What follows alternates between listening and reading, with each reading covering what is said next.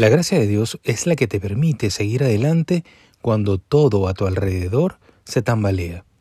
El apóstol Pablo tenía todo tipo de persecuciones y oposición allí donde iba a predicar el Evangelio.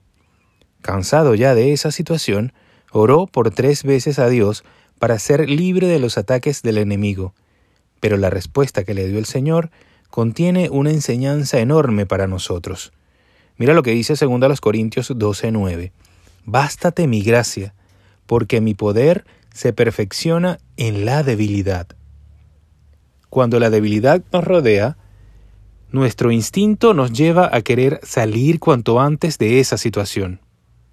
A nadie le gusta tener problemas.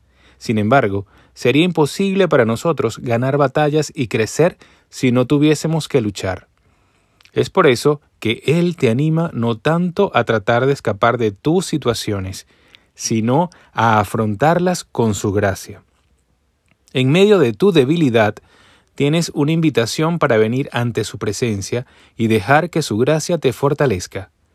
Como dice este otro pasaje de la Biblia en Hebreos 4:16, acerquémonos pues confiadamente al trono de la gracia para alcanzar misericordia y hallar gracia para el oportuno socorro.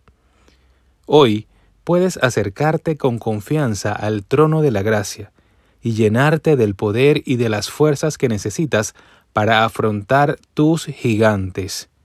Ora a Dios para que te provea una salida a la situación difícil que estás viviendo, pero sobre todo, pídele gracia y la sabiduría para saber qué pasos tienes que dar y cómo tienes que darlos.